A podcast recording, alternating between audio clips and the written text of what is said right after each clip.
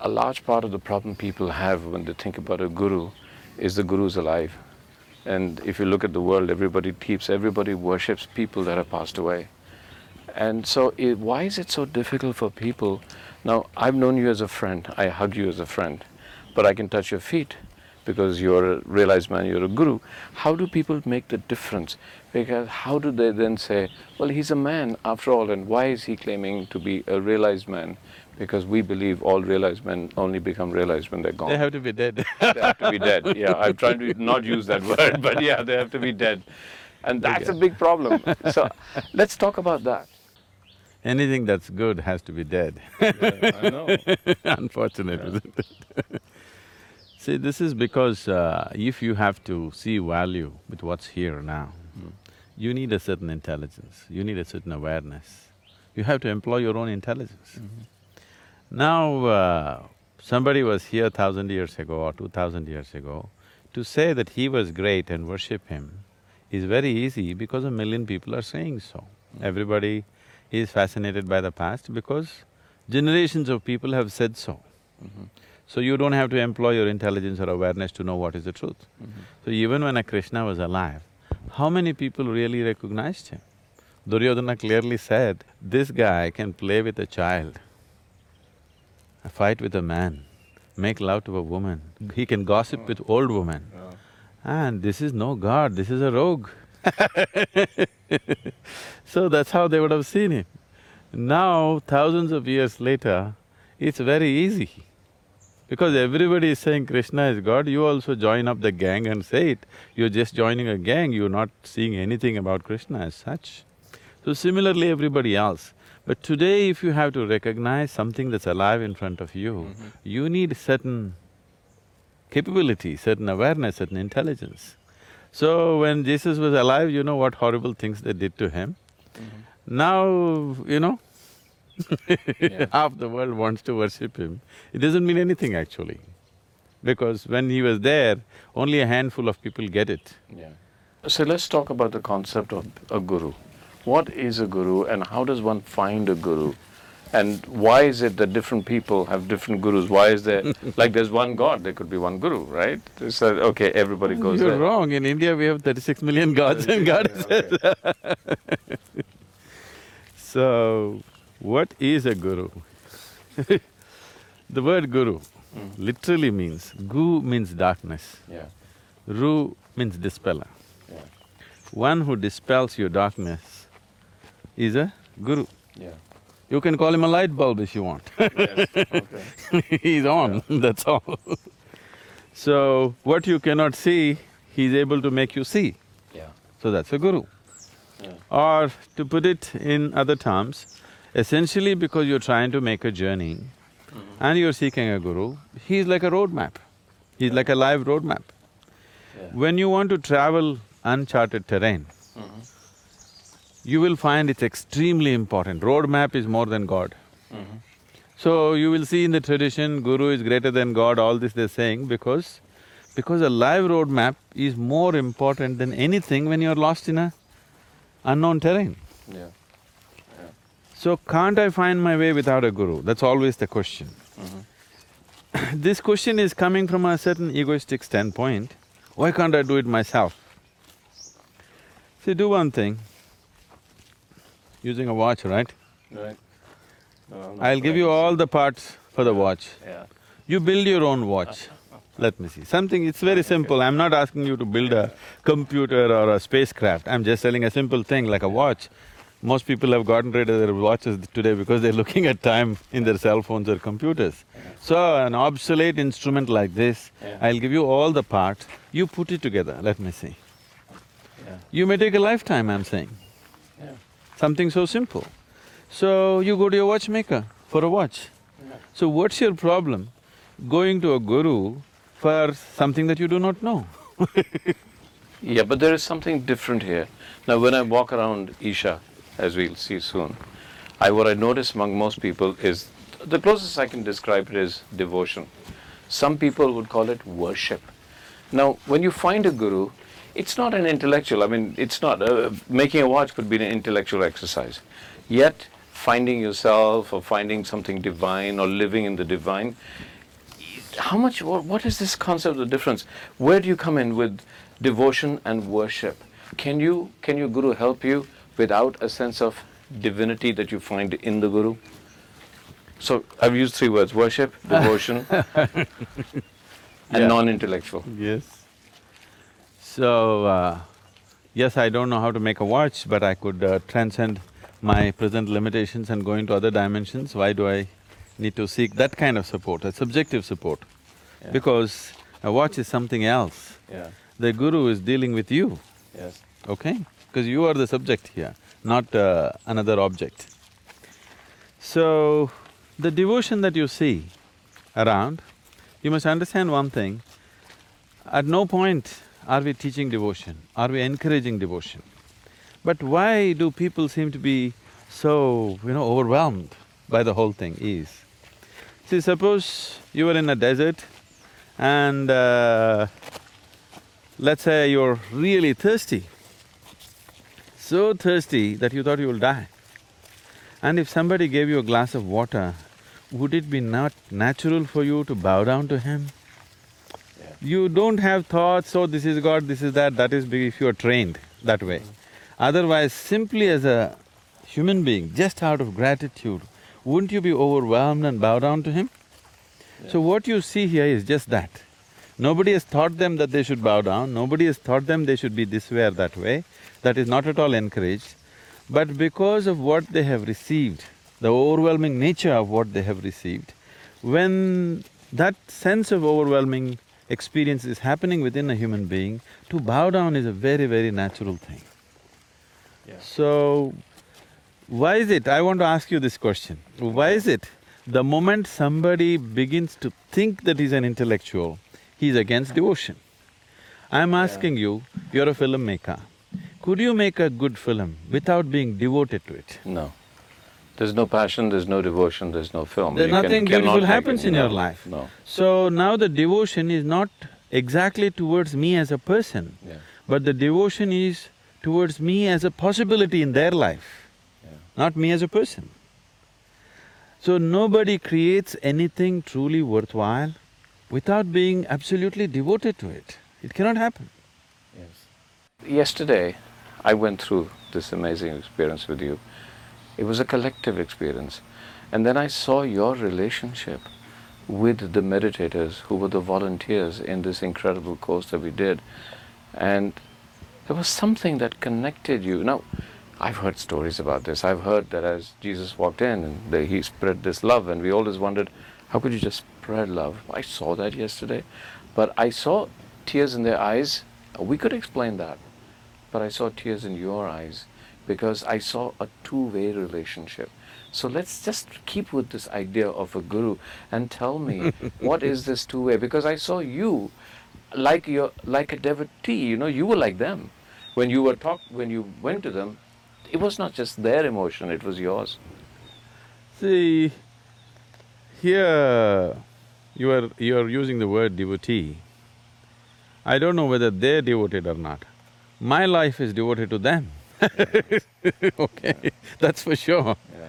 My whole life is devoted to every human being on this planet, every creature on this planet.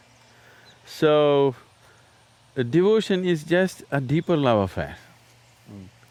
When I say a deeper love affair, generally these days at least, people are understanding a love affair as some kind of a transaction of give and take. Devotion is a deeper love affair of just absolutely giving. Whether take is there or not just doesn't matter and it doesn't occur in your mind. So for me, my love affair is just with everything that I set my eyes upon. Whether it's a man, woman, child, animate, inanimate, it doesn't matter. Whatever I set my eyes upon, I'm in a deep embrace with that. So for me to come to tears, I don't even have to look at a human being. If I look at a cloud, I'll come to tears. If I look at a tree, I come to tears. If I close my eyes, I'll come to tears. So tears is not even about love. If you tell me I'm in love with people, I wouldn't feel that's a great thing. I feel you're lowering the whole thing. I'm not in love, because love is still a kind of a transaction. This is a certain dimension of inclusiveness.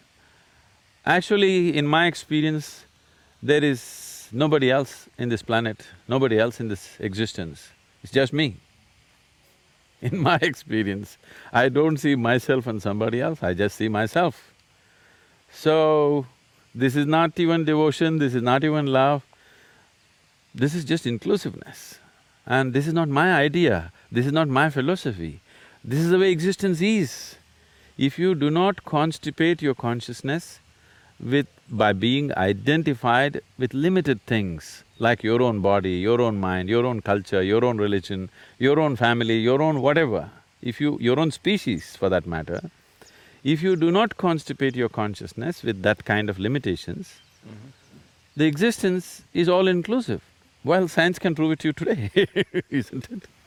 So when you say that I see only myself, you see everything embraced by as an inclusive idea. Let's talk about that. No, this is not an idea, that's what I'm saying, Yeah, okay. Abhi. See, inclusiveness is not an idea. Oh. Today, modern science can clearly prove to you that this existence is just one energy reverberating in a billions of beautiful ways, hmm. but it's actually just the same thing. So this is not an idea. Science is telling you it's all one energy. The religions of the world for a long time, without knowing or not knowing what they're talking, they've been screaming, God is everywhere. Whether you say God is everywhere hmm. or you say everything is one energy, hmm. are we talking about the same reality or a different reality? It's the same hmm. reality we're talking about. Here you're calling it energy, there they're calling it God, mm-hmm. but it's the same thing. So now the difference, what is it that you're seeing here is, the scientist has not experienced this. Mm. He has only mathematically deduced this. So intellectually knowing something may give you some satisfaction, some idea, but it doesn't give you an experience. Yeah. Now a religious person has not experienced this. He just believes it. He just believes it. So belief gives him an emotional experience. Mm-hmm. Scientist gets an intellectual experience, but not truly experience. When I say experience, right now you experience this hands as yourself. Mm-hmm. This is neither intellectual nor emotional, it's just you. So yogi is somebody who is not willing to settle for deductions or for belief systems. He wants to know it head-on himself. So this is a hard nut. He wants to know everything by his own experience. So this can only happen if you are willing to enhance your perception. See, right now, your perception has enhanced itself to a point where you experience the body as myself. So why is it not me? That's the question now. Well, this body was all over the place, this is just the food that you've eaten. In a way, this body is just a piece of this planet. So now I am saying, if you are capable of including fifty kgs of planet as yourself, what is the problem with the remaining tons? So somewhere you have stopped yourself because of a limited identity. So now the whole system of spiritual process is to take off that, so that if you sit here, as you experience your hands and limbs as yourself, you experience the whole existence as yourself. So this is the fundamental difference between spirituality and morality. Here, you know everything as myself, so you know how to be with it. Morality is you see everything as other, but you're somehow trying to be in harmony with it, and it's a struggle, it's never worked. Hmm. So what you're saying really is when you see that when I look and I only see myself, you're saying you're seeing eternity. You're seeing all of existence when you look at yourself. These are all big words, I call it myself, Yeah. because it's simple and above all, every human being, whatever he may think, essentially he perceives world only through himself, whatever he may be. He may think he's a great scientist, but still he knows it only through the faculties of his perception. Mm-hmm. So, our whole work is to enhance the faculties of perception, not imagine. So, if your ability to experience the world can be enhanced by enhancing your perception, because only what you perceive is real, rest is just hallucinatory, isn't it? Mm-hmm. It's just made up by you. You can make up one kind of story, I can make up another kind of story. We can make movies, mm. but you can't make reality. Reality happens only by perception, isn't it? Mm. So the whole work is only to enhance perception. This is not about devotion, this is not about love, this is not about belief, this is not about faith, this is not about anything. This is just about enhancing your perception. because only if you perceive, you know, otherwise you do not know. Okay. So Sadhguru, what I see here looks very much like if you go to Europe and there's this whole tradition on architecture called gargoyles, and you call it a Gana. yeah. So tell me about it. What is the relevance of this Gana? So you travel plenty in Europe, not much in India. so Gana, these are all Shiva's friends, Yeah. then called Ganas. Yeah. And uh, in the Puranas, it's always these and the Puranas being? the scriptures Yeah. uh, or the mythology. Yeah. People call it mythology today because uh, some scholars labeled it that way. Here it's the lore. So the Ganas are all Shiva's friends, always they were the people who were around him. Though he had disciples, though he had a wife, though he had many other admirers, he always kept company only with these people. His private company was always Ganas. And Ganas are described as distorted, demented beings. Here it's not shown that way, but actually they go to the extent of saying they had limbs without bones, Mm. okay? They had limbs without bones coming out of odd parts of their body. Wow. So they're described as distorted and demented beings. Great What I am saying is, they were just different. They were different from who we are. So why could they be so different? Uh, this may be a little ha- hard to digest aspect of life. See, Shiva himself has always been described as a Yaksha Swarupa. A Yaksha means a celestial being. A celestial being means someone who came from elsewhere. So if you look at the anthropological history of this planet, of the human species particularly, somewhere between uh, fifty to seventy thousand years ago, human… human beings as a species suddenly took an upward turn. Scientists are not very clear as far as I know. I'm not hugely informed about science, but from what little I know, they're not very clear what happened. In a short span of ten, twenty thousand years, something happened to human species. They were just surviving on the planet like any other creature, slightly better. Suddenly they took an upward turn. What happened in those ten, fifteen thousand years, we do not know. Ten, fifteen thousand years is not a big amount of time for a species to evolve, it's not a evolutionary kind of time. But something happened. So what the Indian way, the yogic way of looking at it is, Shiva arrived at that time. Somewhere approximately sixty, sixty-five thousand years ago, Shiva, Shiva arrived at Manasarovar. And after he came… Which is in Tibet. Now it is in Tibet. Now in Tibet, okay. yes. It's a lake. Yes. Tibet, yeah. Uh, this is part of the… this is a… this is one of the remnants of the Tethys Sea, which is considered as a crucible of uh, human civilizations. So today it's at over 14,000, 14,500 feet from sea level, but it's actually a ocean which has moved up and become a lake now.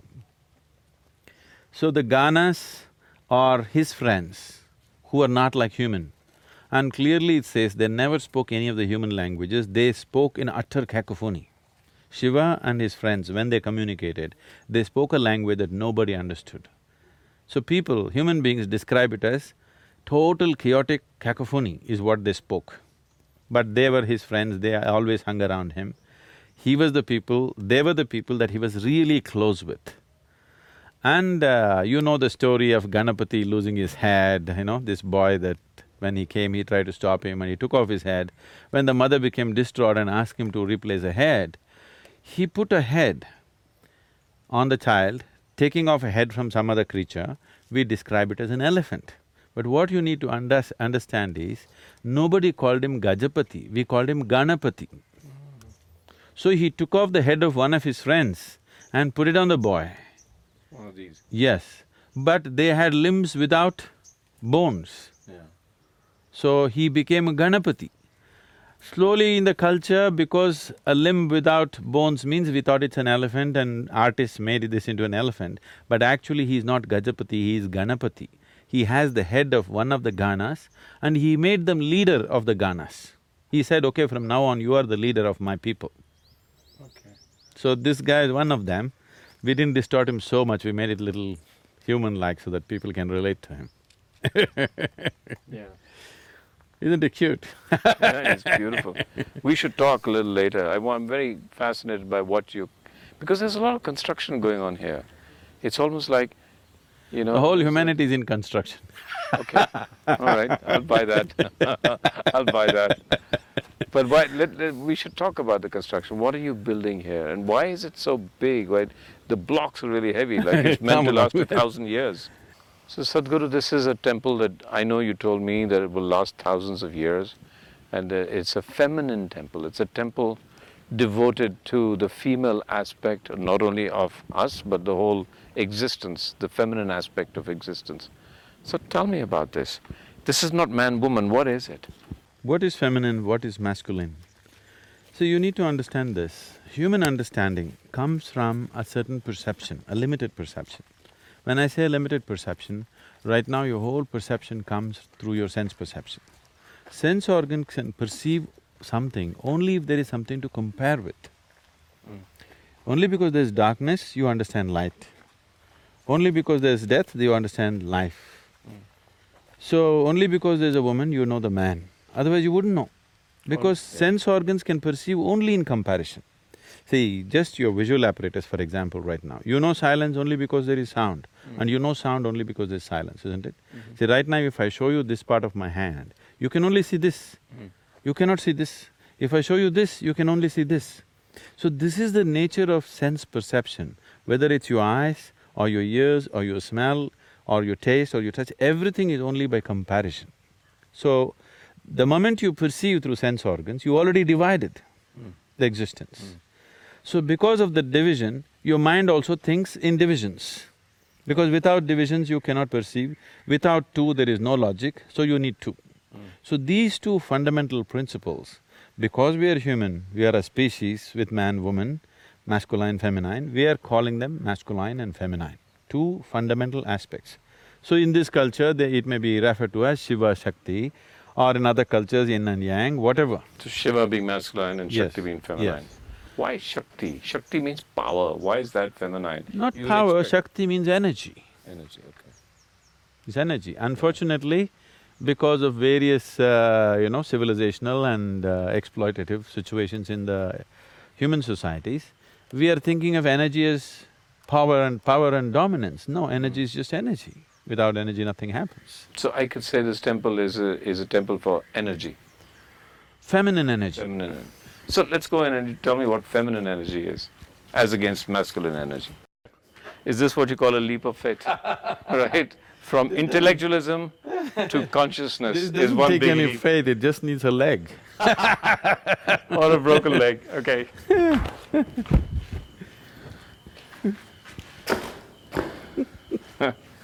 When we say a temple, this must be understood.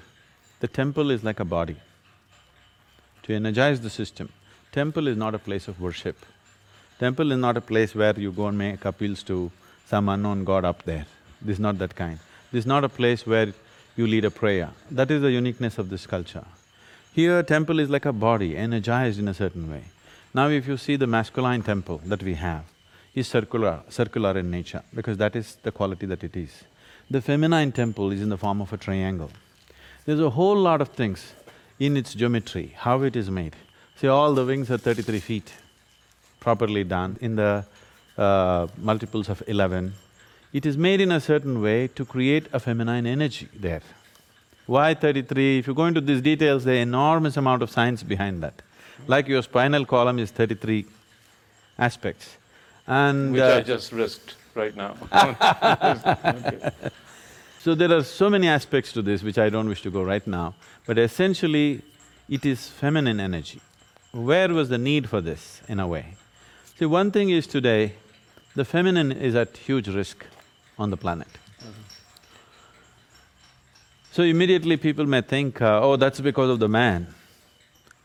Maybe man instigated it, but when I say masculine and feminine, I'm not talking about male-female. I'm talking about those two aspects, those two dimensions of life, without which our life will not be beautiful. Our life cannot work actually, even in the most fundamental way. So, because people start thinking in terms of dominance, this is a problem. If you're not looking at life as dominance, if you're looking at life as integration, if you're looking at life as cooperation, if you're looking at life as oneness, then without these two dimensions, there is no existence. But unfortunately, societies have taken on to this as to who is dominating right now, whether masculine or feminine. If any one of them dominates, it'll turn ugly. It's not that if masculine dominates, it'll turn ugly or feminine dominates, it'll turn ugly. If any one of them dominates, it'll turn ugly. Above all, if you start thinking in terms of dominance, your life will turn ugly. Instead of seeing how to embrace life, you're thinking how to dominate life. By domination, you will not know life, only by inclusion you will know life.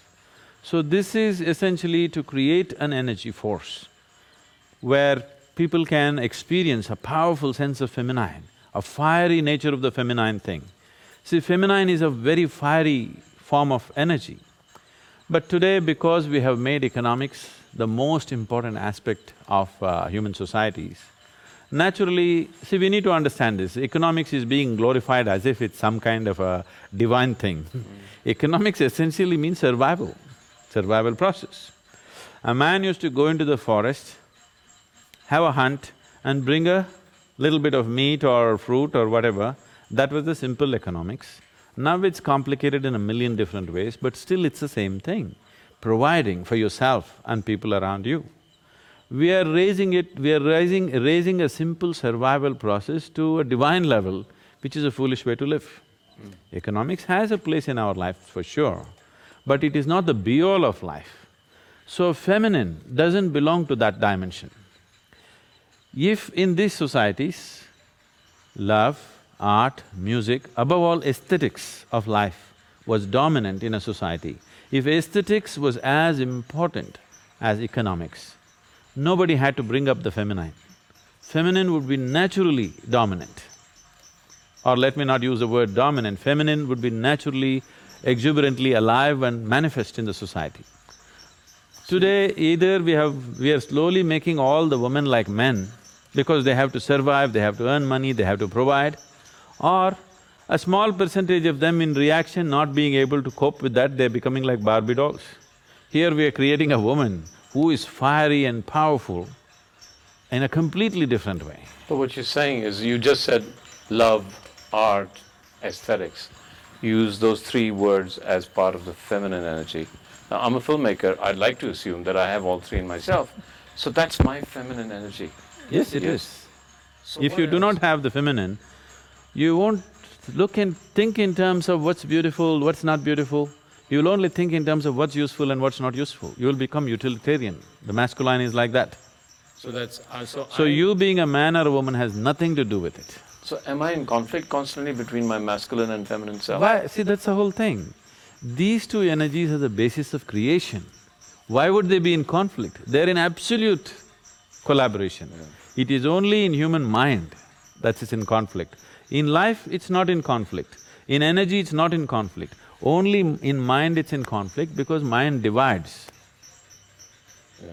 Because perception is partial, that's why conflict. Otherwise, there's no conflict in the existence between masculine and feminine. Because to people when listening to you say the sheer absolute power of the feminine energy, they don't relate to that. They, they see feminine energy as something gentle, nurturing, no, soft. No, no. Tell me about the power of feminine energy because see, a lot of our culture talks about various goddesses that have a sense of huge power see, and almost violent The original power. goddesses that we created in this culture were all Kali, Bhairavi, now she's Bhairavi, all fierce, powerful creatures, okay? Somewhere down the line, when the outside influences came upon the culture and people made fun of them, people ridiculed your women are like this mm. then they tried to domesticate the feminine.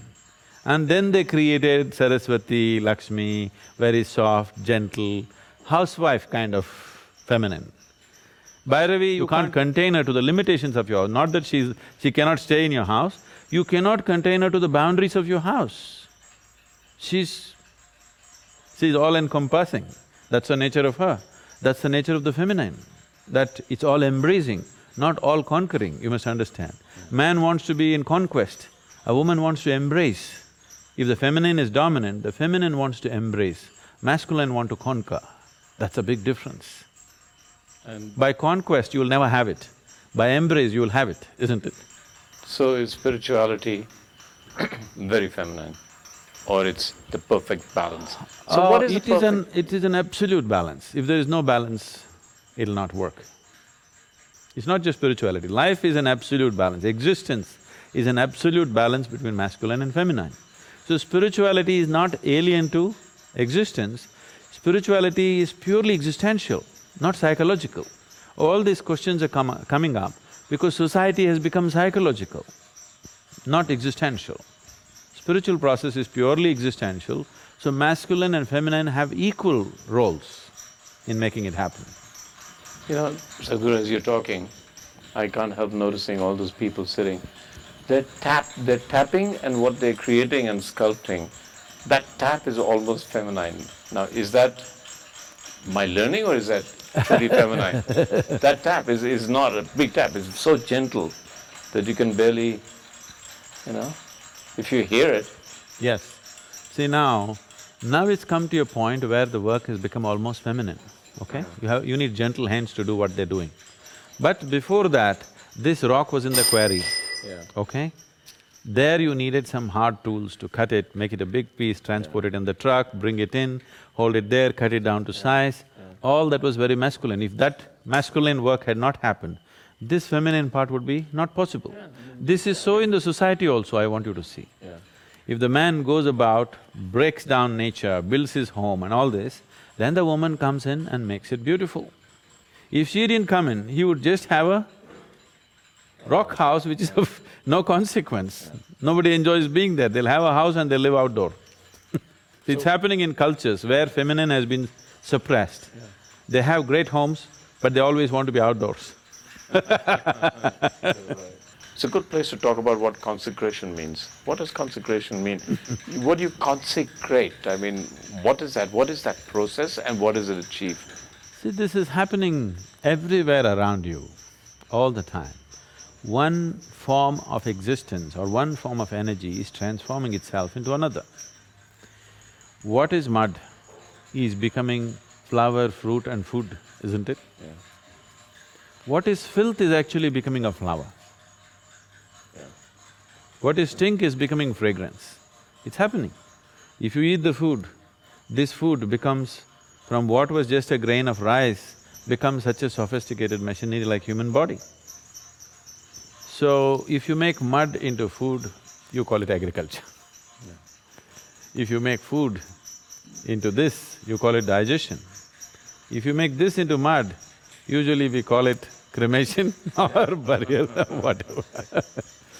So if you can make a stone or some other gross substance, a material substance, into a divine reverberance, into highest, subtlest possible reverberance, that's called consecration. So the whole existence is doing it all the time in different levels. So this is a certain science and a technology through which you transform the grosser elements into finer elements. Unfortunately, this was always mistaken as producing gold. The alchemy of the West is always talking about producing gold. Gold has no worth except in the market, okay? It's only greed which makes a man go towards gold. The Indian alchemy never talked about making gold. Indian alchemy always talked about making grosser elements into finer substances, making a stone into the divine. So the whole Indian alchemy is like a consecration process. So we were never interested in making gold out of steel, because we always felt steel is more useful than gold. So Sadhguru, you keep saying this is word, two words you use, science and technology. And you've just called consecration the science of technology of taking stone and making it divine. I've often heard you talking about divine, the achievement of divine, the science of becoming divine or achieving divinity and the technology. Why, why is it science? Is it that mathematical? Don't we have to cross one barrier to go beyond the mathematics of it or the technology of it? Right now, there is an agricultural science, right? Yeah. They will teach you how to study the soil, the qualities of the soil, the seed, the manure, everything. So they only set those conditions, but they don't produce food, do they? Can you… can they do it? They will set the soil conditions, they'll set the seed condition, everything else that's necessary to grow. But the growth itself, the transforming earth into food, that no scientist does. That is happening by nature. Here also the same thing. We have a whole science. If we set all these conditions, the growth becomes subtle. You know, I must tell you how it happened to me for the first time. I was uh, building a, you know, like I've always been building something or the other. I think, I think you're like, a, in another life you were an architect. Why in this life I am? Yes, in this life, but you have this, this fascination for architecture. Every time I talk to you, you always bring architecture into it. Because creation is essentially shapes and forms, isn't it? Creation is a fantastic architecture. That's all creation is. It's fabulous, fabulous architecture. So now we are trying to create our own spaces, not in competition with creation, just in small imitation of the creation So, my architecture is straight from nature. I have not studied anything. Okay. okay. So when I was building something and uh, this was my first project, I'm building a farm in near Mysore. And I'm doing it with a real short shoestring. So, when I want to end, in the end I want to paint it, I don't have the money to go and buy regular paint. So I buy ordnance paint, military reject paint, which is the worst kind of paint. If you paint it fifteen days, it'll be still wet, you can still stick to it it's a good mosquito trap. So I get this paint and all the only paint they have is farm blue. I don't like the color, so I dilute it so that it's little lighter. And I don't have the thing to get painters to paint this large wall surface. So I want to paint it and it takes too much time to go like this. So what I do, I dip, hold it here and just walk. One smear of paint from this end to that end, that end to this end. The first smear that I did, I dipped and walked like this. Here the smear was thick. As it went, it became lighter, lighter, lighter, lighter and became really subtle. I just looked at this and I burst into tears. That was one great moment of realization for me. This is the whole creation. From a rock to divine, this all the thing is. It's either dense or it's subtle, that's all it is. It's the same existence everywhere. Whether you look at the earth or you look at your body or you look at what you call as divine, it is all the same substance. It is just getting subtler. So, that was my huge realization for me, just a paint smear. And whatever we are creating as divine is just that, making a rock into a subtler form of energy. Every substance on the planet is exuding a certain kind of energy, reverberation, which is a scientific fact you can change the way it exudes, what type of energy it exudes, you can change that. Altering that to a very subtle and useful form of energy is consecration process. So temples were energy forms. Temples were energy places where every day in the morning before you start your day, you go sit there for some time, imbibe this energy and go into the world. Why this became necessary is, see once you step into the world for an ordinary person, a common man, Every transaction in the world, whatever it may be, what is your profit is somebody's loss, what is somebody's profit is your loss. In every transaction, there's something to be lost or something to be gained, whether it's family transaction between husband and wife, father and son, between business partners, or every transaction. There's something to give up, something to take everywhere, that's why it's a transaction. So if you're not sufficiently lubricated in your… the way you are, Every transaction is a point of friction, a possible friction. There are some people who are making every transaction into a friction, some people are conducting their transactions gracefully. So every day going, sitting in the temple was just this, you are well lubricated. When you step out, you can pass through the world with least amount of friction. So this is a very, very significant instruction which is still alive in the southern part of this country. Here, nobody tells you if you go to the temple, you should pray.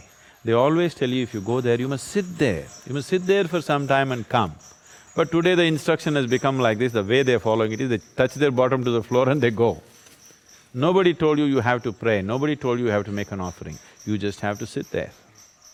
But they also told that people on the spiritual path need not go to the temple because they have self-charging mechanisms.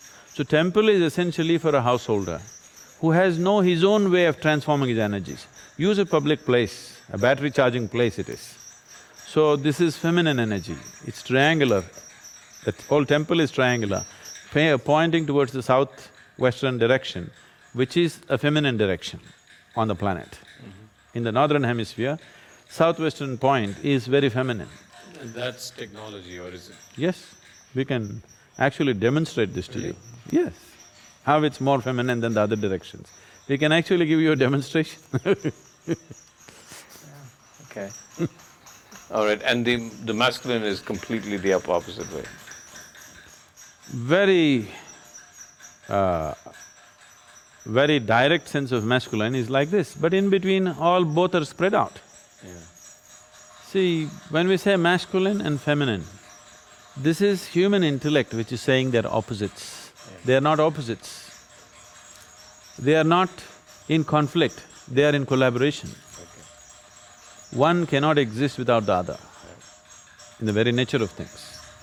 So it is only in the mingling of these two dimensions of energy, they are not two different energies. These are two manifestations of energy from the unmanifest. These two manifestations of energy, only in the mingling of these two, life happens. It's an equilateral triangle, okay? There are many uh, aspects of the geometry which I don't want to go in, but the significant aspect is, there's another triangle fitting into this in a smaller capacity. So a downward triangle is… That's this one. No, this downward triangle Yeah. always symbolizes the feminine. Okay. The upward moving triangle symbolizes the masculine.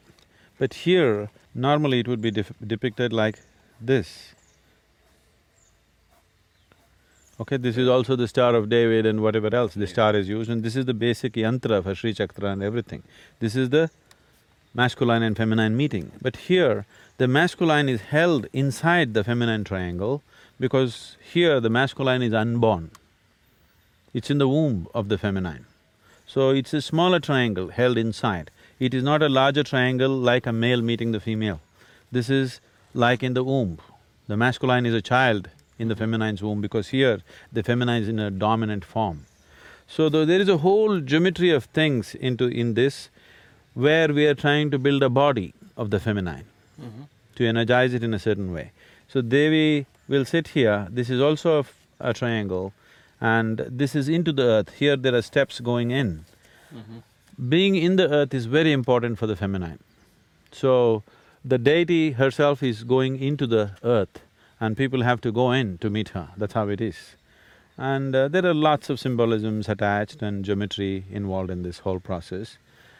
In the end, today you have walked in, it's like a construction site. After two months, you walk into this space, forget about the ambience, walk with your eyes closed.